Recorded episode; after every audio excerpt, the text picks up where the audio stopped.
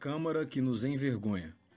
Semana passada eu escrevi um artigo chamado Vereadores, um time de rivais.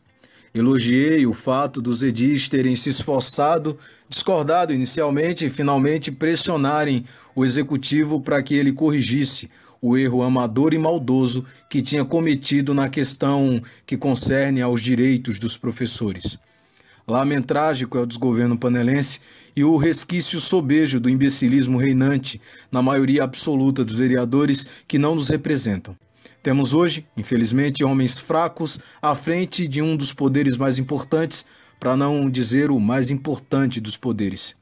O Tribunal de Contas do Estado de Pernambuco, TCE, foi extremamente claro nos motivos e não deixou a desejar em suas explicações, que são contundentes e completamente precisas.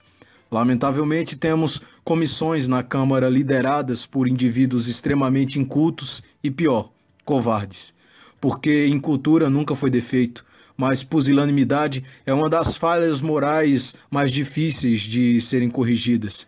Observe que não usei a palavra medo, usei a palavra covardia pois entendo que medo é excesso de imaginação e covardia é falta de caráter. Não vou apenas construir uma narrativa de demolição do sergianismo e seu modelo espúrio de politicagem. Vou parafrasear os técnicos do TCE e, no final do artigo, publicar o documento que recomendava a rejeição das contas do ex-prefeito do município das Panelas, senhor Sérgio Miranda.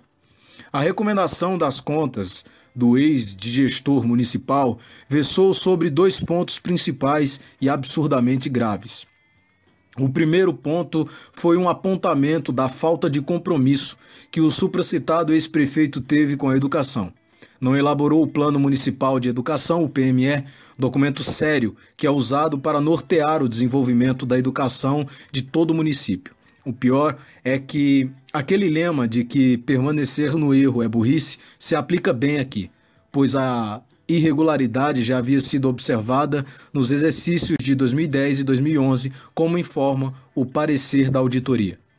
O segundo ponto é bem mais sério e grave que o primeiro, pois versa sobre a falta de repasse da contribuição devida ao RGPS referente ao, à parte patronal.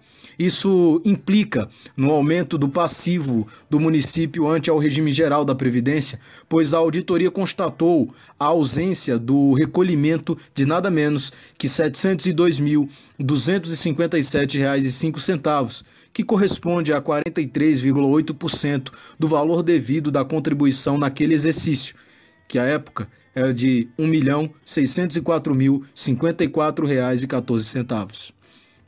Essas irregularidades, elas são graves e assombrosamente nefastas, pois no futuro acarretará injustificáveis danos aos cofres públicos como o pagamento de multas e juros sobre a dívida a ser constituída e cobrada pelo INSS, ensejando graves danos ao município, como não é difícil de ser observado. Eu chamo o ex-prefeito de ex-digestor, porque não se pode chamar um atropelo de ultrapassagem. Não se pode afirmar que Sérgio Miranda foi um bom prefeito sem insultar a própria inteligência de quem o afirma. Muitos têm um carinho interesseiro pelo desgoverno que não tem compromisso nem em assumir os próprios erros apenas acusa seus críticos de apontarem os defeitos salientes e perceptíveis.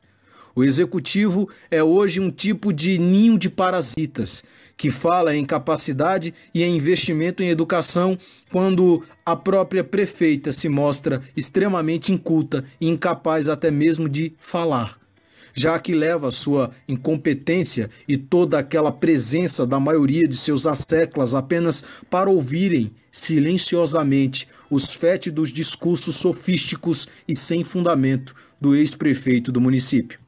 Será que temos representantes tão incompetentes e incapazes que necessitamos mesmo que um ex-digestor fale ilegitimamente em nome deles?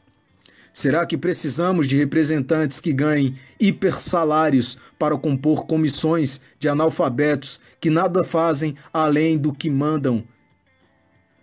Será que estamos assim tão ultrapassados que em plena era digital ainda caímos nas arapucas mentais de politiqueiros e oportunistas? Será que na época da educação e comunicação em rede, comunicação veloz, chips e aparelhos de armazenamentos de memórias, esqueceremos de maneira tão amnésica os desmandos dos mandatários da ilegitimidade sergianista? Panelas precisa de uma mudança radical em toda sua estrutura administrativa, mas essa reforma estrutural só será possível com a colaboração dos que realmente anseiam pela mudança.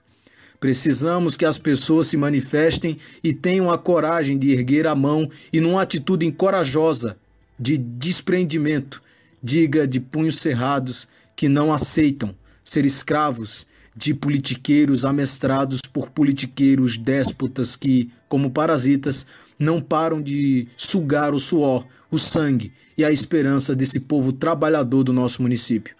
Precisamos repudiar publicamente e diariamente o tipo de atitude dos vereadores que apoiaram o desfalque na parte patronal da previdência do município e o descaso com a educação, pois quando eles deixam de rejeitar as contas de quem não se preocupou em fazer seu papel com excelência, eles, infelizmente e em tese, nos representam e assim rejeitam os direitos, o futuro e rejeitam também a possibilidade de uma cidade melhor.